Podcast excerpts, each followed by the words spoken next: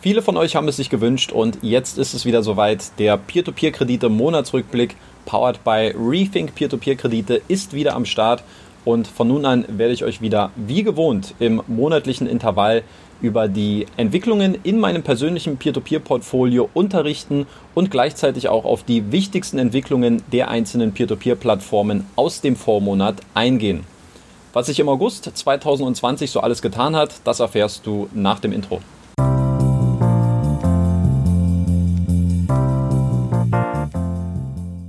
Und damit herzlich willkommen zu einem neuen Video auf dem YouTube-Kanal von Rethink Peer-to-Peer-Kredite. Mein Name ist Danny Neithardt und auf diesem Kanal findest du ausführliche Analysen und tiefgründiges Hintergrundwissen zu Peer-to-Peer-Krediten.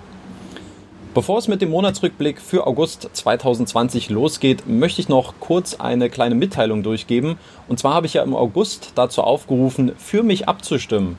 Und zwar beim Finanzblock Award der Comdirect. Und zwar ging es hier um einen Publikumspreis, der, äh, wo man noch bis zum 28. August abstimmen konnte und wo es im Kern eher darum geht, wer kann die größte Reichweite auch äh, von den deutschsprachigen Finanzbloggern mobilisieren. Das Finalergebnis ist noch gar nicht verkündet, aber ich habe Interesse äh, halber mal nachgefragt, äh, wie ich denn so abgeschnitten habe. Und mir wurde mitgeteilt, dass 78 Privatanleger sich für meinen Blog ähm, entschieden haben, für Rethink Peer-to-Peer-Kredite und ich damit im oberen Mittelfeld von 73 äh, zur Auswahl stehenden deutschsprachigen Finanzblogs stehe. Das heißt, es ist also relativ safe zu sagen, dass ähm, Rethink Peer-to-Peer-Kredite zu den Top 30 der beliebtesten deutschsprachigen Finanzblogs zählt. Was soll ich dazu sagen? Mir fehlen die Worte. Vielen lieben Dank an alle, die mich hier unterstützt haben. Und als Dankeschön möchte ich gerne ein äh, Buch von Geldanlage Peer-to-Peer-Kredite ähm, verschenken. Schreibt mir dafür einfach in die Kommentare, ähm, warum ihr das Buch gewinnen wollt. Und ähm, ich werde dann nächste Woche mal einen auslosen, der dann das Buch von mir zugeschickt bekommt ja, was soll man dazu sagen? Also ich finde es überragend. Ähm, vielen lieben Dank an alle, die mich hier unterstützt haben. Und äh, jetzt geht's los mit dem Monatsrückblick. Und in guter alter Tradition fangen wir den Monatsrückblick damit an, indem ich einen Überblick in mein persönliches Peer-to-Peer-Portfolio gewähre. Fangen wir zunächst mal an mit den Einnahmen. Im August konnte ich insgesamt Zinseinnahmen in Höhe von 75,89 Euro verzeichnen. Das bedeutet bei mir persönlich den niedrigsten Wert seit März 2018, also seit gut zweieinhalb Jahren. Damals waren es 73,63 Euro.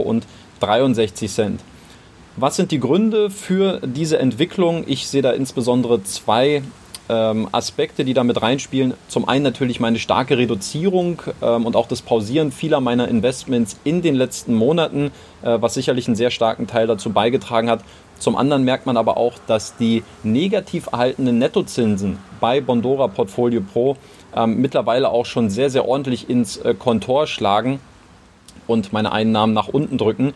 Jetzt im August waren es minus 104,52 Euro. Auch das bedeutet für mich einen äh, Negativrekord. Bei den Transaktionen ist es relativ einfach. Ich habe im August lediglich 1000 Euro von Mintos abgezogen, diese jedoch nicht auf einer anderen Peer-to-Peer-Plattform reinvestiert. Und abschließend auch noch mein Peer-to-Peer-Portfolio insgesamt. Hier beträgt der Wert mittlerweile 35.570 Euro. Perspektivisch muss ich sagen, dass ich davon ausgehe, dass sich dieser Wert in den nächsten Monaten wahrscheinlich so in einem Bereich von 25 eher 30.000 Euro äh, reduzieren und einpendeln wird. Zum einen natürlich bin ich dankbar über jeden Euro, den ich über äh, Portfolio Pro bei Bondora noch zurückbekomme. Ich denke mal im September, Oktober könnten die nächsten 2000 Euro wieder angesammelt sein, die ich dann abziehen würde. Äh, bei Neo Finance wahrscheinlich die nächsten 1000 Euro im September oder Oktober und gleiches Spiel auch mit Mintos. Also ja, perspektivisch gehe ich davon aus, dass sich das jetzt in dem Bereich der 30.000 Euro ähm, in den nächsten Monaten entwickeln wird. Und dann machen wir direkt weiter mit den Updates zu den einzelnen Peer-to-Peer-Plattformen. Wie immer und wie gewohnt ähm, absteigend, basierend auf der Höhe meiner einzelnen Investments. Das heißt, wir fangen bei Bondora an. Hier gab es im August 2020 eigentlich keine großartigen Neuigkeiten, die das Unternehmen hervorgebracht hat. Ähm, daher würde ich sagen, schauen wir einfach mal ganz kurz auf die Entwicklung des Kreditvolumens, ähm, welche im August nämlich leicht auf 2,7 Millionen Euro gesunken ist. Im Vormonat waren es 3 Millionen Euro.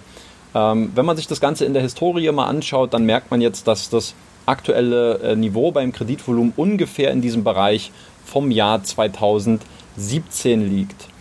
Beachten sollte man natürlich, dass äh, Bondora seit März 2020 ähm, keine Kredite mehr außerhalb des estnischen Heimatmarktes in Estland vergibt. Also äh, Spanien und Finnland ist wirklich seit März eingestellt und jetzt im September will Bondora darüber entscheiden, wie man in Spanien, in Finnland, aber auch in einem weiteren äh, westeuropäischen Land weiter voranschreiten äh, will. Man hatte ja geplant, äh, 2020 ähm, in einem neuen Land auch äh, anzufangen, Kredite zu finanzieren. Wo genau das äh, sein sollte, ist nicht bekannt. Aber wie es jetzt insgesamt auch in den nicht estnischen Märkten weitergehen soll, dazu wird sich jetzt äh, Bondora im September äußern. Und ich werde euch natürlich dann spätestens beim neuen Monatsrückblick hierbei auf dem Laufenden halten. Weiter geht's mit Neo Finance, der litauischen Peer-to-Peer-Plattform.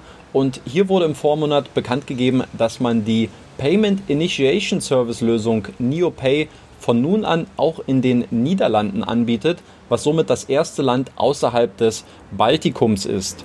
Ähm, bei NeoPay handelt es sich um eine IT-Entwicklung seitens NeoFinance, die äh, schon übrigens seit April 2018 im Einsatz ist und die primär in Online-Shops als Bezahlmöglichkeit eingesetzt wird, quasi als Alternative zu den klassischen Banken oder auch anderen Zahlungsmöglichkeiten. Dienstleistern. Ich habe mal für euch nachgeschaut. Eigentlich ist ja NeoPay oder es gehört ja nicht so klassisch zum Kreditgeschäft dazu. Es wird von Neo Finance allerdings trotzdem immer äh, in dem Umsatzfunnel auch aufgeführt.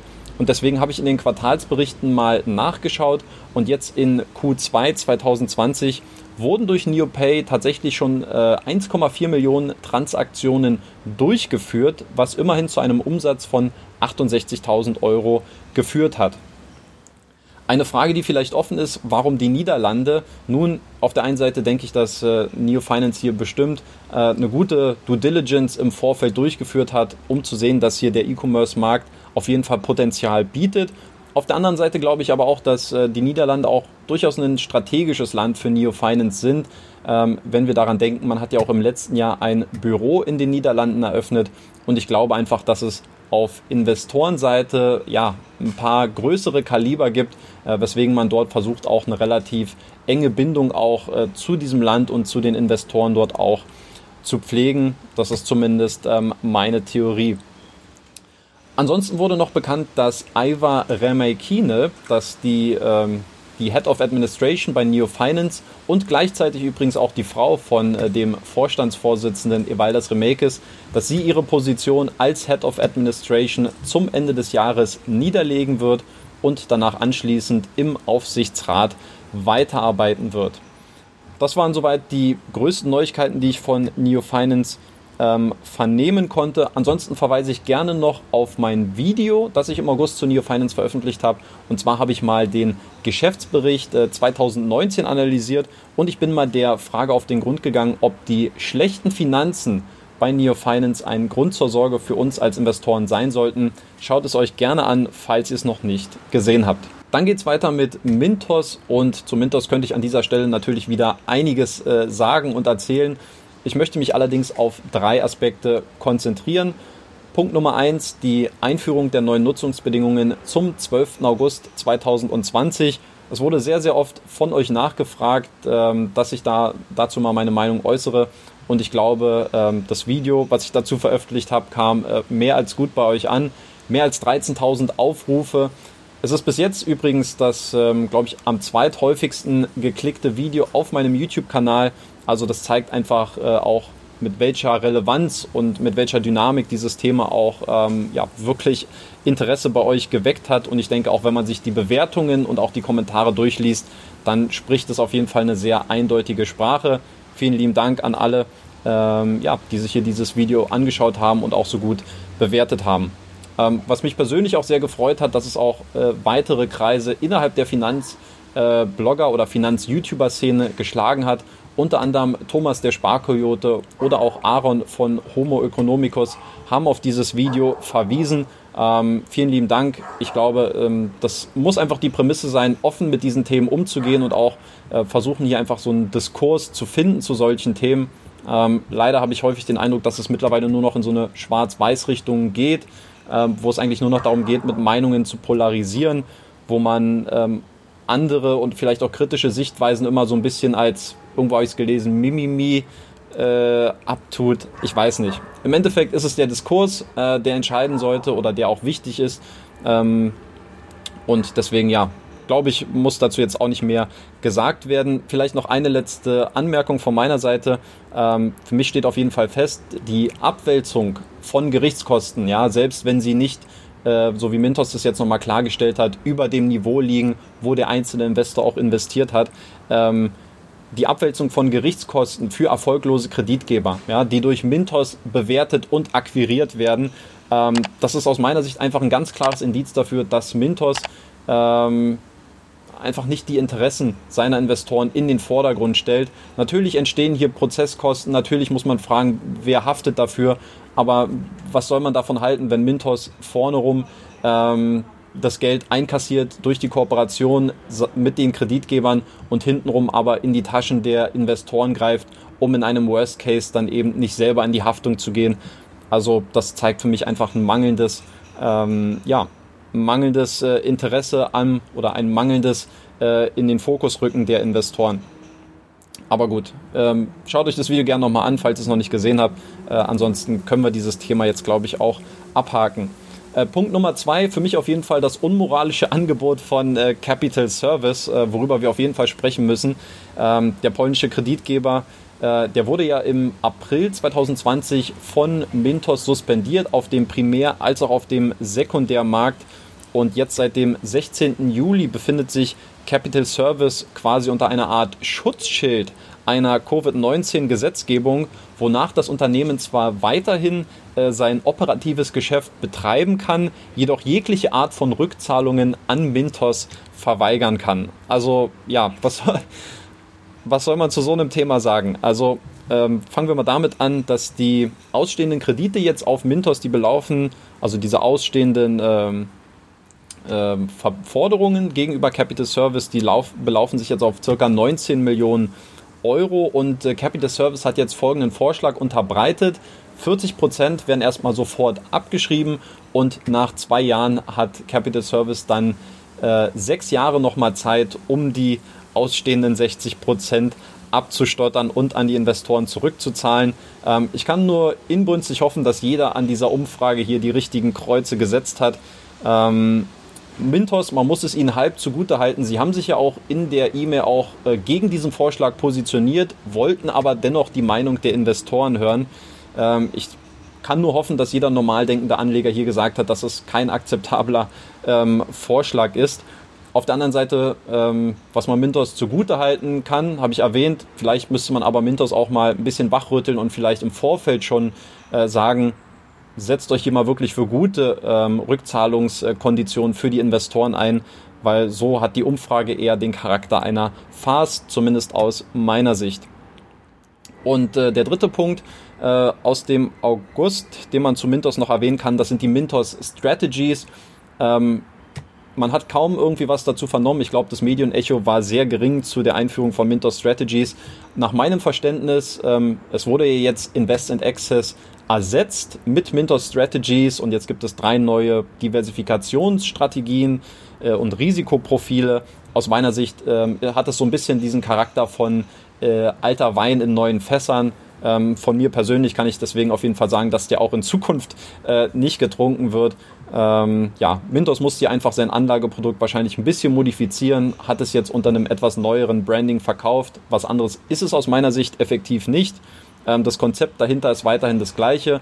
Und warum Mintos Investment Access eingeführt hat, das hatte ich ja bereits im letzten Jahr ausführlich ähm, in einem Video schon beschrieben. Weiter geht's mit Debitum Network und wenn man sich hier so ein bisschen die Zahlen ähm, aus den letzten Monaten ansieht, dann erkennt man, dass es jetzt auf jeden Fall langsam wieder so einen Aufwärtstrend auch bei Debitum Network äh, gibt.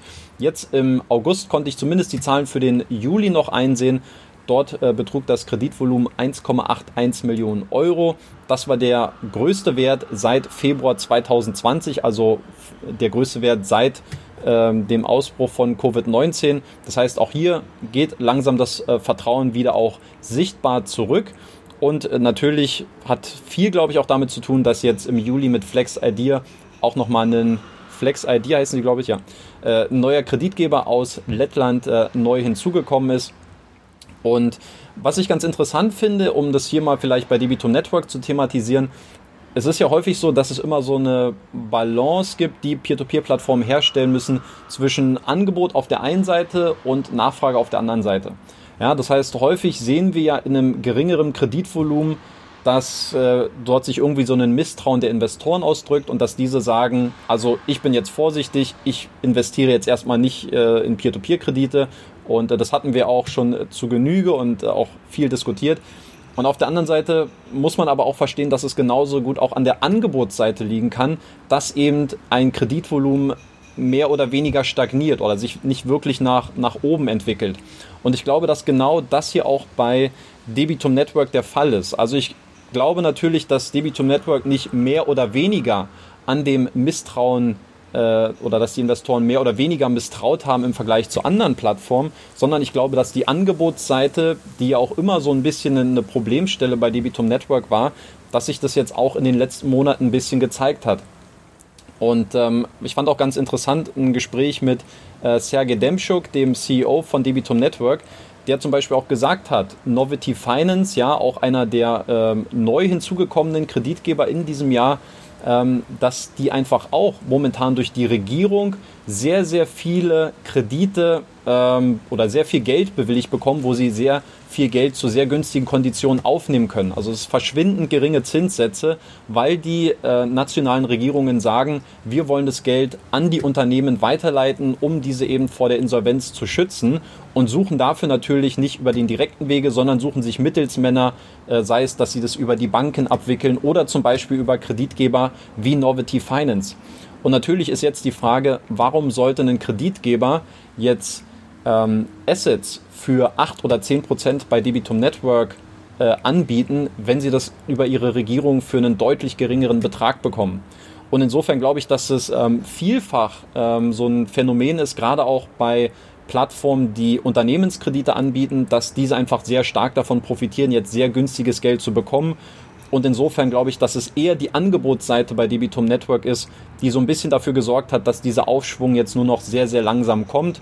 Aber man hat es ja mit Flex ID gesehen, kaum war ein neuer Kreditgeber da, ist das Kreditvolumen auch schon massiv wieder angestiegen. Zumindest in diesem kleinen Verhältnis, in dem Debitum Network noch agiert. Ähm, Hoffnung für einen nachhaltigen Trend, die gibt es auf jeden Fall aus meiner Sicht. Äh, man hatte jetzt schon angekündigt im August, dass eigentlich drei neue Kreditgeber mit hinzukommen sollen. Tatsächlich ist es aber äh, nichts geworden. Deswegen gehe ich davon aus, dass es jetzt auf jeden Fall im September wieder klingeln wird. Nach meinen Informationen steht man jetzt kurz vor den äh, Finalisierungen mit Kooperationsvereinbarungen weiterer Kreditgeber, unter anderem aus äh, Großbritannien, den Niederlanden und aus Estland. Also da könnte man jetzt guter Dinge sein, dass dieser Cash-Drag bei Debitum Network auch hoffentlich in den nächsten Monaten nachhaltig kein Thema mehr sein wird. Dann sind wir bei Wireinvest angekommen und eigentlich mit Ausnahme der Ankündigung, dass jetzt die jährliche Investorenumfrage äh, wieder startet, hat man eigentlich im August, äh, wie auch schon in den Vormonaten, eigentlich relativ wenig von Wireinvest äh, vernehmen können. Das finanzierte Kreditvolumen, das hat sich jetzt seit März 2020 zwischen 3,8 und 4,2 Millionen Euro eingependelt. Ob es sich dabei um ein bewusst zurückgefahrenes Kreditgeschäft handelt oder ob Investoren allgemein etwas vorsichtiger geworden sind, also das Thema, was ich eben gerade bei Debitum Network auch angeschnitten hatte, ähm, worum es sich handelt, Angebot oder Nachfrage, ähm, darauf werde ich demnächst mal eingehen. Ich werde jetzt äh, ein größeres Interview mal wieder mit Wire Invest planen und dann hier auch mal ein ausführliches Update zu der Peer-to-Peer-Plattform auf YouTube posten. Und abschließend sprechen wir dann nochmal über Estate Guru. Und auch hier muss man sagen, dass der Trend auf jeden Fall ähm, in die richtige Richtung geht, was sich eigentlich auch schon in den letzten Monaten abgezeichnet hat und wozu ich auch schon das eine oder andere Video hier aufgenommen hatte. Estate Guru momentan einfach eine sehr, sehr gute Alternative aus meiner Sicht und äh, das Vertrauen der Investoren, das bestätigt sich auf jeden Fall auch in den Zahlen, die man jetzt für August 2020 veröffentlicht hat. Ähm, es wurden neue Rekordwerte erzielt. Zum einen wurden im August 10,7 Millionen Euro an Krediten finanziert, so viele wie noch nie zuvor. Ähm, und es entspricht gleichzeitig auch mehr als einer Verdoppelung im Vergleich zu diesem Dip, den Estate Guru im April 2020 hatte. Zum anderen wurden aber auch 10,2 Millionen Euro an Krediten an die Investoren zurückgezahlt, was ebenfalls einem neuen Bestwert entspricht. Eine letzter, ein letzter Kommentar noch zum ausstehenden Kreditportfolio. Das wurde im Blog veröffentlicht. Und zwar zum 11. August 2020 lag das ausstehende Kreditportfolio bei 105,7 Millionen Euro, wovon 5,5 Millionen Euro oder anders ausgedrückt 5,2 Prozent aktuell als ausgefallen gelten. Das ist ein Wert, äh, wo Essegur ja schon während der äh, Covid-Zeit gesagt hat, im März, April herum, dass man diesen Wert perspektivisch auf ca. 5% drücken möchte. Ich glaube, ausgehend von ca. 6 bis 7%. Und man sieht also, dass Essegur da auf jeden Fall äh, on track ist und ähm, hier auf jeden Fall diese Quote minimiert.